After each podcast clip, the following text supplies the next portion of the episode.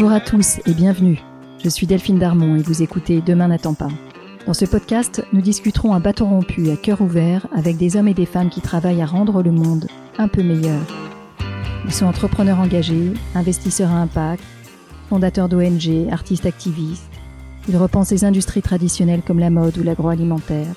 Ils agissent dans les domaines de la santé, de l'éducation ou de l'environnement. Ensemble, nous échangerons sur leur parcours, les raisons de leur engagement et sur leurs projets. Mon rêve, c'est que ces histoires nous inspirent et nous servent à trouver notre propre chemin pour passer à l'action. Je vous souhaite une très bonne écoute.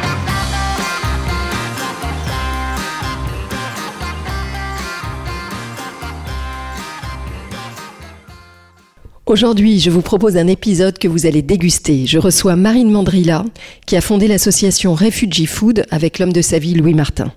Refugee Food, c'est une structure qui accompagne des personnes réfugiées et qui les forme au métier, au métier de la restauration. C'est aussi l'association qui a fondé le Refugee Food Festival, un festival vraiment très chouette qui a lieu en ce moment même, du 6 au 26 juin, dans toutes les villes de France et de Navarre. Pendant 20 jours, près d'une centaine de restaurants, de l'étoilé à la cantine de quartier, ouvrent leur cuisine à des cuisinières et des cuisiniers réfugiés. Ils élaborent ensemble une carte conjointe qui mélange des recettes d'ici et des recettes du pays dont la personne est originaire. Alors pour nous, c'est évidemment l'occasion de découvrir de la cuisine du Kosovo, de l'Ouganda ou du Tadjikistan. Mais c'est aussi une façon, de façon plus générale, de faire évoluer les regards portés sur les personnes réfugiées, de valoriser leurs traditions culinaires et d'accélérer leur insertion professionnelle dans la restauration. Avec Marine, on va parler de son chemin et des raisons qui l'ont amené à la sortie de son diplôme d'école de, commerce à voyager partout dans le monde pour découvrir des traditions culinaires de nombreux pays. Et puis ensuite, de retour en France à monter ce festival et cette association qui travaille à l'insertion des migrants dans le secteur de la restauration, secteur en tension s'il en est. Alors je vous souhaite une très bonne écoute et dès que vous aurez fini d'écouter cet épisode et que vous aurez mis bien sûr plein d'étoiles et un gentil commentaire sur Apple Podcast, allez voir le site du Refugee Food Festival et choisissez votre table.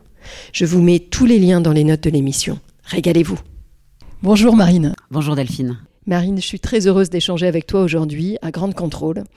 Grande Contrôle, pour ceux qui ne connaîtraient pas, c'est un lieu près de la gare de Lyon, un grand espace euh, alternatif, engagé, un lieu d'expérimentation, d'expression, très surprenant. Euh, et j'engage tous ceux qui nous écoutent à venir faire un tour et à venir euh, découvrir cet endroit qui est assez magique. Alors ici, c'est aussi l'endroit où tu as localisé les locaux du bureau de ton association, Refugee Food, et où tu as ouvert un premier restaurant d'insertion qui accueille et qui forme des cuisiniers réfugiés ayant obtenu l'asile en France. On va parler de ton association, bien sûr, Marine, mais avant ça, pour commencer, j'aimerais que tu nous parles de tes années d'étudiante, ou plutôt des années qui ont suivi ton diplôme. Tu vas être diplômé d'une école de communication, le CELSA, et d'une école de commerce, le SCP.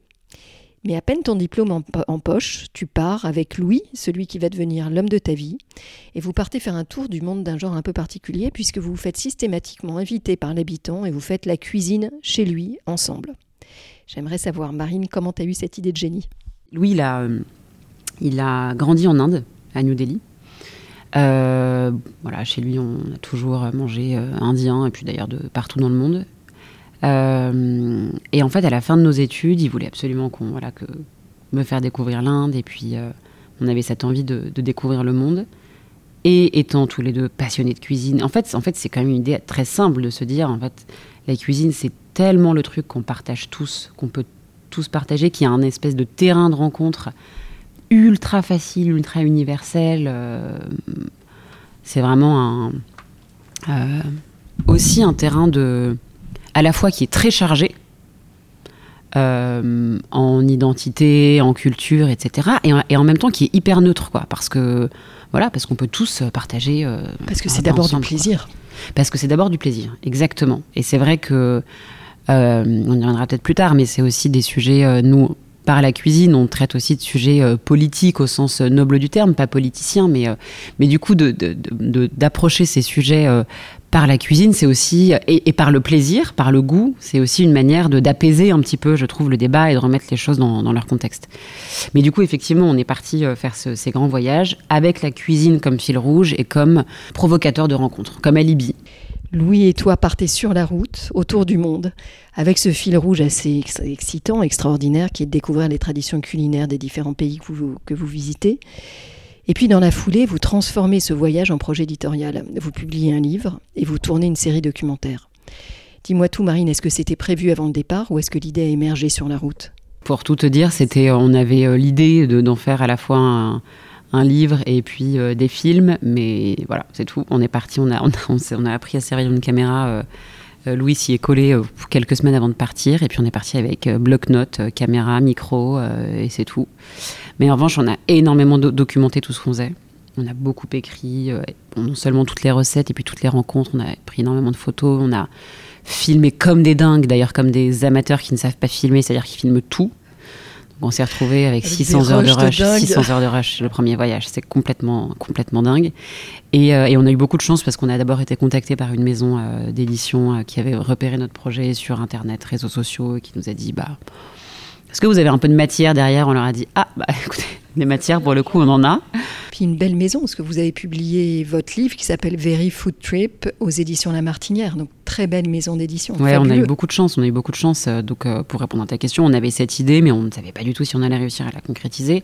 Et c'est un peu, pareil sur les films, parce que du coup, à, l'issue de, ces voyages, on en a fait une série documentaire pour la chaîne Planète Plus de 16 films de 26 minutes. Donc c'est assez euh, conséquent en termes de production documentaire. Euh, et pareil, c'est eux, qui sont venus nous chercher, qui ont repéré. On avait fait des petits montages sur, sur YouTube et qui, ont repéré le truc en disant voilà, c'est deux, deux petits Français, c'est deux petits jeunes, il y a, peut-être du, contenu derrière. Et c'est à la fois, voilà, c'est euh, vraiment des films sans prétention, très caméra embarquée. Euh, un peu, euh, alors vraiment à nouveau sans, aucune prétention, parce qu'Antoine, on a beaucoup d'admiration et d'inspiration pour Antoine de Maximi, mais c'est un peu le genre, voilà, euh, on arrive chez quelqu'un en cuisine, voilà, on le fait parler, on, voilà, c'est assez amusant. Marine, j'aimerais maintenant que tu, nous, que tu nous parles de ton association, que tu nous racontes comment est-ce que vous en êtes venu à l'idée de monter une ONG avec ce, fil rouge de l'alimentation, bien sûr, mais avec cette idée que euh, le secteur de la restauration pouvait être un secteur d'insertion pour les personnes euh, réfugiées qui arrivaient en France. En partant en 2012 pour le premier voyage, on avait euh, créé une, association qui, existe toujours, qui est l'association qui porte le Refugee Food, qui s'appelle Food Sweet Food. qui faisait le jeu de mots qui est nul mais qu'on aimait bien à l'époque avec Home Sweet Home. Euh, et dont l'objet était de valoriser les cultures et les traditions alimentaires des pays du monde et de montrer comme la diversité euh, euh, culinaire enrichit les individus. Donc en réalité, cet objet, il pourrait... D'ailleurs, c'est encore l'un des objets de nos, statuts à l'heure actuelle. Donc, bref, c'est juste pour dire qu'il y avait quand même derrière, sans post-rationaliser, mais il y a quand même un fil qui est tiré depuis le début. Et en réalité, donc tu l'as dit, on est parti une première fois en 2012-2013, puis on est reparti en 2015 euh, à la demande de notre boîte de production. Et en fait, on est revenu au moment de la première euh, euh, crise migratoire syrienne. et en réalité, il y a vraiment eu, je pense qu'on a vraiment eu, comme énormément de citoyens français, européens, un, un, déclic, une prise de conscience. on a été hyper euh, euh, troublé, euh, marqué, choqué de, du traitement général qui pouvait être fait de, l'arrivée des, migrants, de, juste des personnes qui en fait fuyaient la Syrie pour sauver leur vie, quoi. Cette fuite faisait vachement accueil et cette non-hospitalité, pour le coup, en France.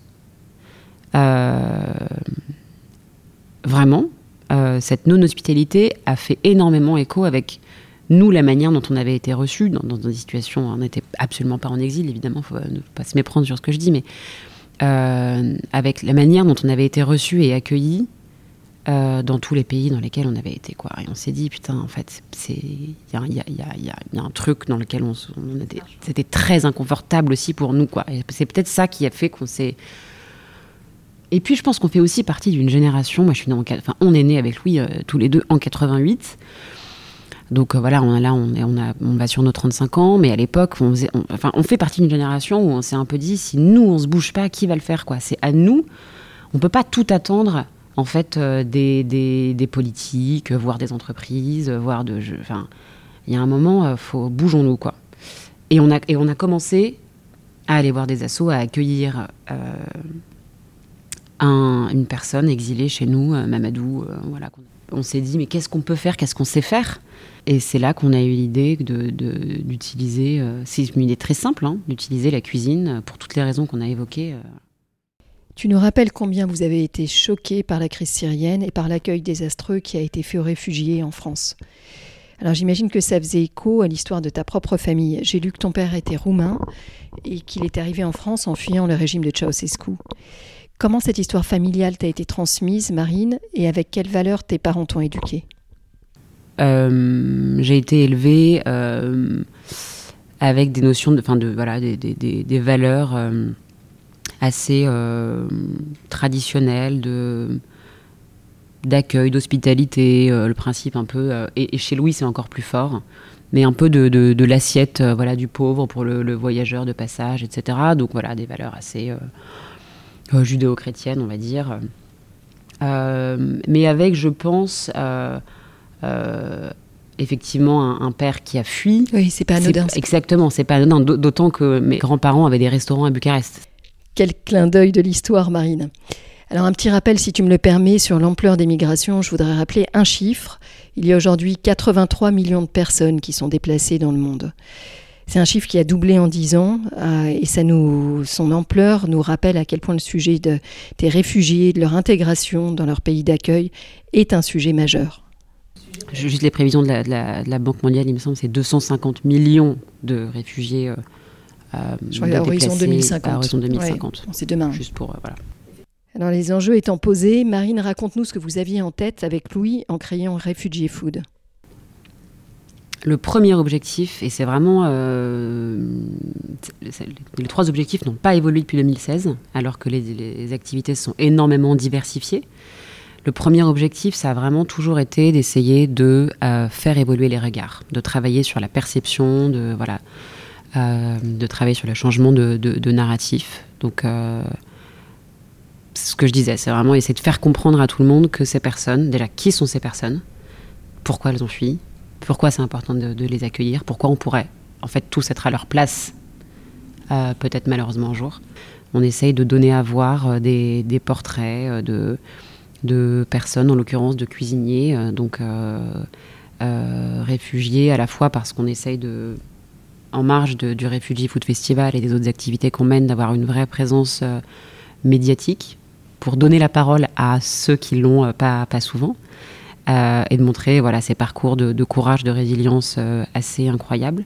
Et effectivement, ce changement de regard, nous, on est persuadé que ça passe aussi, surtout par la rencontre à un moment, euh, par le témoignage, parfois, on, organise des témoignages dans les collèges aussi.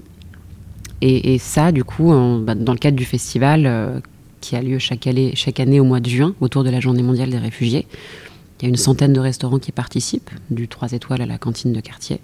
Une centaine de cuisiniers réfugiés, euh, syriens, soudanais, géorgiens, éthiopiens, qui font des quatre mains avec des restaurateurs locaux. Et tout le monde est invité à venir à manger le, fruit de leur euh, collaboration, de leurs quatre mains en cuisine. Et dans ces restaurants, dans le cadre du festival, il y a toujours un moment où bah, les deux cuisiniers sortent de la cuisine et vont faire un tour des tables. Voilà. Vous avez créé cette ONG Refugee Food pour changer notre regard sur les personnes réfugiées en racontant des histoires d'hommes. On n'est plus sur des chiffres, on est sur des trajectoires et ça change tout. Et assez vite, vous avez organisé ce festival, Refugee Food Festival, dont tu viens de nous parler. Raconte-nous ensuite comment vous avez progressivement étendu vos activités. Notre deuxième mission, elle a été dès le début d'essayer de faciliter euh, et d'accélérer l'insertion professionnelle de ces euh, cuisiniers euh, venus d'ailleurs. très vite, notamment parce que, parce que, comme je le disais, nous on pense que c'est par l'accès à l'emploi que c'est une des clés, en tout cas, d'intégration et d'épanouissement dans, son pays d'accueil. Et qu'en plus de ça, il euh, y a euh, là les dernières estimations, euh, si on compte les emplois saisonniers, je crois qu'il y a 250 000 postes vacants dans l'hôtellerie-restauration. Donc c'est vraiment complètement dingue. donc ça, c'était vraiment notre deuxième mission. Et Donc très vite, on a développé, euh, enfin très vite, on a ouvert ce, petit comptoir là ici à Grand Contrôle, notamment pour permettre à des cuisiniers qui étaient déjà chefs, qui avaient déjà leur resto dans leur pays, dans le pays qu'ils ont quitté, de pouvoir recuisiner, de pouvoir se lancer, euh, parce que c'est tellement difficile d'ouvrir un restaurant quoi. Encore plus depuis le Covid. Déjà, quand on est en France, qu'on est français, qu'on maîtrise tout. Mais alors en plus, quand on débarque entre guillemets, mais c'est tellement dur. Donc c'était vraiment leur offrir un tremplin, euh, voilà, pour qu'ils puissent tester leur offre, tester leur carte, apprendre à gérer un restaurant, etc. C'était vraiment ça. Et c'est pour ça que ça s'appelle la résidence. Hein. Alors formation des personnes réfugiées au métier de la restauration. Et puis au moment du Covid, vous franchissez une nouvelle étape, vous proposez de l'aide alimentaire de qualité. Est-ce que tu peux nous en parler? Avec grand plaisir, c'est un, un, projet, une activité euh, qu'on a vraiment euh, développé au début de la crise sanitaire, au début du, du Covid. Euh, voilà, quand, euh, quand les, mm, les, marchés ont fermé, quand euh, tous les restos ont fermé, il faut se rappeler des premiers confinements, quoi. Et où c'est quand même assez né sous l'impulsion, il faut le rappeler, de Harun Asso, qui est le chef de, notre projet, qui est un, chef mauritanien extrêmement talentueux et passionnant et brillant, qui nous a appelé en disant bah, écoutez, là Moi j'ai plus de boulot, euh, les chambres froides des restos sont pleins, euh, sont pleines, euh, les, marchés sont pleins. Enfin, il y a énormément de denrées et surtout il y a des gens qui vont avoir faim. Donc en fait, rallumons les fourneaux et, et cuisinons. Et en plus, c'était au moment où il y avait plein d'associations traditionnelles d'aide alimentaire n'arrivaient plus à maintenir les chaînes, voilà, notamment les Restos du Cœur, parce que leurs bénévoles étaient hyper exposés au Covid, etc. Et en fait, bah, ici, à Grain Contrôle, euh, au bout de cinq semaines, la Fondation de France aussi nous a pas mal euh, aidé, mais euh, au bout de cinq semaines, on produisait 500 repas par jour qui étaient produits, conditionnés et envoyés à partir d'ici dans plein de centres d'hôtels sociaux de personnes qui avaient été mises à l'abri par la ville de Paris, etc. Donc c'est une activité qui aujourd'hui est au cœur euh, de Refugee Food Absolument. Et peut-être la particularité, c'est vraiment les personnes qui cuisinent ces repas qui sont euh, du coup distribués, on fait en, ce moment, on fait entre 600 et 1000 repas par jour à Paris. Oui, c'est énorme. Hein. C'est conséquent, et qui sont cuisinés par une brigade de cuisiniers en insertion, qui sont euh, bah, réfugiés eux-mêmes et qui sont eux-mêmes passés par l'aide alimentaire en arrivant à Paris. Et on a ouvert, et là je le dis pour les personnes qui vont écouter, mais on a ouvert un, un restaurant social dans le 14e arrondissement en septembre dernier, qui s'appelle la Cantine des Arbustes, euh, où tout le monde peut venir manger, mais chacun paye selon ses ressources. Génial. Alors je remettrai toutes les adresses, hein, bien sûr, dans les notes de l'émission. Ce qui m'amène à te, à te poser une autre question. Comment est-ce qu'on peut t'aider? Euh, tu as mentionné le service de traiteur. Je pense que c'est bien qu'on l'ait tous en tête parce que c'est aussi une façon de vous aider. Absolument, oui. Euh, mais de façon plus générale, quelle aide on peut apporter à votre association? Euh, bah, il y en a plusieurs déjà, euh, effectivement, euh, nous, suivre sur les réseaux et, partager les différents messages qu'on essaye de, relayer, les combats qu'on mène. Évidemment, faire un don pour ceux qui le souhaitent, qui le, qui le, qui le peuvent. venir dans les différents restaurants qu'on a ouverts, ici à Grain de Contrôle, à la cantine des Arbustes dans le 14e, dans les différentes villes dans lesquelles le festival a lieu euh, il y a aussi plusieurs restaurants qui ont été montés par des cuisiniers réfugiés ou par des associations avec lesquelles on travaille. Donc vraiment venir dans ces restos qui sont qui portent des projets d'insertion et des projets, euh, enfin des, des projets euh, engagés. pour les franciliens, on, accueille tous les jours des bénévoles, nous, en cuisine pour nous aider à confectionner les repas d'aide alimentaire. donc voilà, ça se passe sur notre site, il y a un, formulaire et pour le coup, aucune compétence requise. C'est vraiment pas du tout des cuisiniers. Merci Marine, c'est super clair, on n'a plus qu'à y aller. Un petit mot, si tu veux bien, sur le Collège citoyen de France. Alors, je voudrais rappeler en, deux mots ce dont il s'agit. Le Collège citoyen, c'est un collectif qui, une à deux fois par an, rassemble des promos qui sont constitués de, fondateurs d'ONG, d'activistes de terrain, euh, et qui une cinquantaine de personnes, et qui est là pour les aider à accélérer leur activité et éventuellement à leur donner une dimension politique. J'aimerais savoir, Marine, comment tu as eu l'idée de les rejoindre et puis concrètement ce que ça t'a apporté. Euh, bah, j'ai eu l'idée assez simplement, on a parlé, je me suis dit, waouh, c'est assez... Euh, en fait, c'est plusieurs choses. Le, collège citoyen, c'est à la fois euh, une école parce que je trouve qu'il y a vraiment une dimension. en fait, une fois qu'on a quitté les bancs de l'école, on n'est plus jamais dans cette posture d'apprenant sur des sujets très divers, très variés, qui n'ont pas forcément, qui ne sont pas forcément en lien avec ce qu'on fait tous les jours, quoi. On a des cours de finances publiques, d'institutions européennes, enfin de, et cette posture-là, mais qu'est-ce qu'elle est agréable? Et c'est à la fois, bon voilà, beaucoup de de temps, de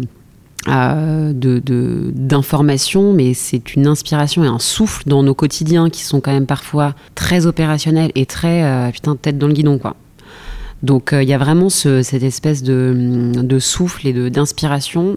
Et tu parlais de collectif, mais effectivement c'est euh, c'est un système de promo et moi je crois vachement à ça. Moi j'ai fait aussi beaucoup de théâtre petite et cette notion un peu de troupe, voilà, c'est quelque chose qui est qui est aussi moteur, avec des gens très très différents, euh, voilà, qui euh, ont euh, des engagements, des, des objectifs, voilà, vraiment très différents, tous dans le même sens, on espère, mais voilà, très très différents. Et puis très concrètement, c'est aussi un réseau assez dingue.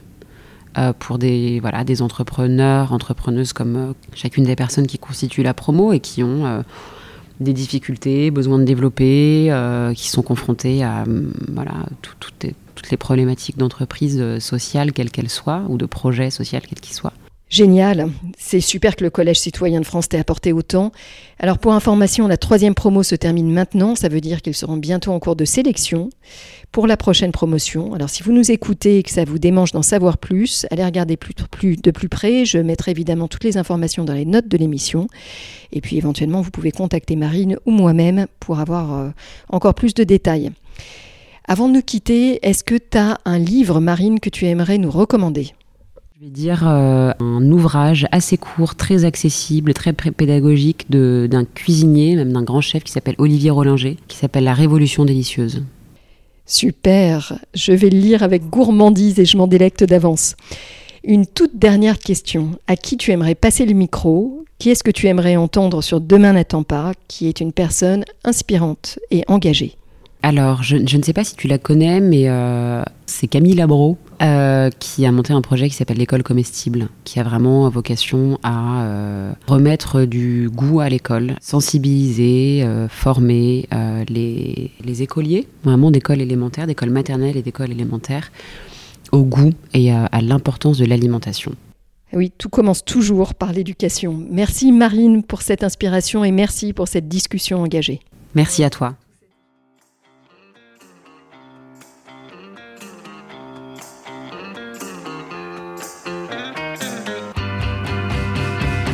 Grand merci de nous avoir écoutés jusqu'ici.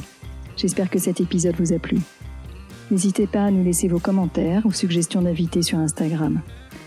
Enfin, si le podcast vous a plu, allez vous abonner et notez-le 5 étoiles bien sûr sur Apple Podcast. Vous pouvez même demander à vos amis, à vos enfants, à vos voisins, aux amis de vos amis, aux voisins de vos voisins, de mettre une note au podcast. C'est comme ça seulement que Demain n'attend pas gagnera de la visibilité et sera trouvable sur les plateformes. Alors je vous dis à très bientôt pour un nouvel épisode.